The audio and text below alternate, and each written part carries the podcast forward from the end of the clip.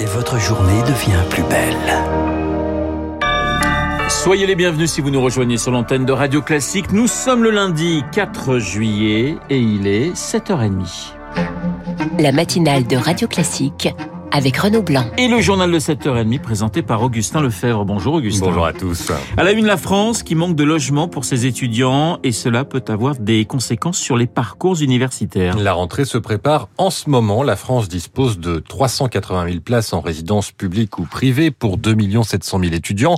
Problème particulièrement sensible à Lyon ou Angers. Quatre demandes pour une offre, mais aussi évidemment en région parisienne, Émilie Vallès. Michael, 22 ans, doit poursuivre ses études à la Sorbonne, mais pour cet étudiant en géographie originaire de Meurthe-et-Moselle, trouver un logement à Paris est un casse-tête, d'autant que ses parents ne peuvent pas l'aider financièrement. J'ai été refusé deux fois au niveau du Crous, donc ça va être le parc locatif privé, mais c'est des budgets assez faramineux en Ile-de-France, 700, 800 euros pour des petits studios. Alors que de plus en plus de jeunes font des études supérieures, il y a une vraie pénurie de logements proposés à des tarifs sociaux, selon Samia Mokhtar du syndicat étudiant UNEF. On voit qu'il y a seulement 6,25% des étudiants qui peuvent avoir accès à un logement universitaire. En fait, il faudrait construire plus de logements étudiants. C'est quelque chose qui avait été promis par Emmanuel Macron au début du précédent quinquennat. Mais à cause en partie du Covid, sur les 60 000 logements promis, seul un peu plus de la moitié ont été construits. Cette pénurie peut être un frein à un choix de formation ou d'université. Virginie Dupont, présidente de l'université Bretagne Sud et vice-présidente de France Université. Dans une ville, par exemple, qui est une petite ville, mais qui est une ville touristique comme Vannes, des étudiants qui ont été reçus dans des masters en sciences de gestion ou euh, des masters en droit qui sont particulièrement sélectifs finissent par nous dire bah écoutez je vais pas venir parce que je trouve pas de logement. Face à la pénurie, certaines universités ont décidé elles-mêmes d'acheter ou de construire des logements étudiants. Émilie Vallès. Allez, on passe à la politique. Remaniement attendu ce matin, deux semaines après les législatives. Et deux mois et demi après la réélection d'Emmanuel Macron qui va enfin finaliser l'équipe avec laquelle il entend mener le début de son second mandat. Le nouveau gouvernement doit refléter la nouvelle situation politique à l'Assemblée, avec notamment le départ de trois ministres battus et de Yael Braun-Pivet, élu au perchoir de l'Assemblée. Il faut aussi intégrer des représentants du Modem et d'Horizon, voire au-delà. Il faut aussi trancher le cas du ministre des Solidarités, Damien Abad, accusé de viol par une quatrième femme ce matin.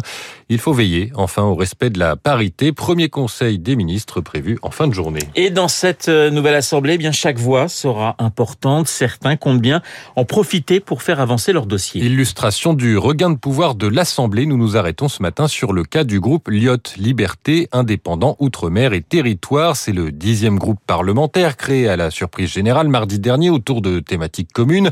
Groupe hétérogène classé dans l'opposition, il existait déjà sous un autre nom lors de la précédente mandature. Cette fois, il entend peser beaucoup plus et il fera payer cher ses voix. Lauriane Tout le monde. 16 députés et autant de nuances. 5 ultramarins, 3 corses, des centristes de l'UDI et des anciens de l'aile gauche de la Macronie. 16 voix qui susciteront toutes les convoitises au moment de voter les lois, surtout de la part de la majorité présidentielle qui a tenté jusqu'au bout de les débaucher, confesse le député de Guadeloupe, Max Mathiazin, vice-président du groupe. J'ai reçu beaucoup, beaucoup, beaucoup de coups de téléphone de peu partout, de l'Élysée comme d'ailleurs. C'est la majorité présidentielle qui n'a pas fait le job avec nous la dernière fois.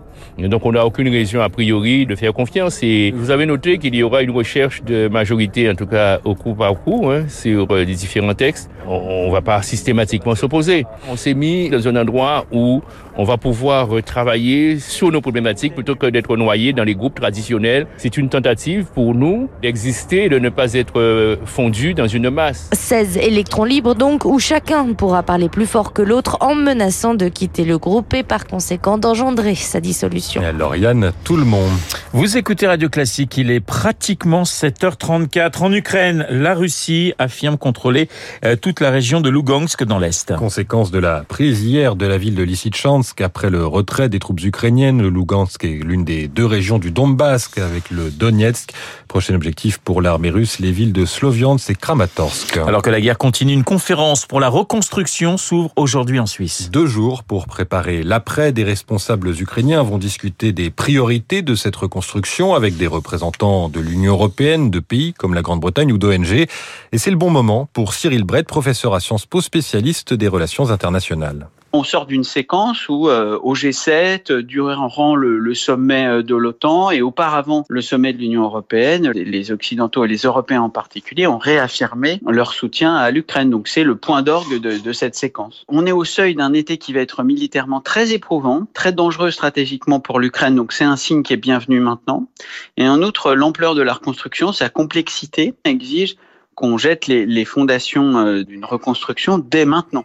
Propos recueillis par euh, Pierre Collat. Le cap des 100 000 réfugiés ukrainiens accueillis en France vient d'être franchi.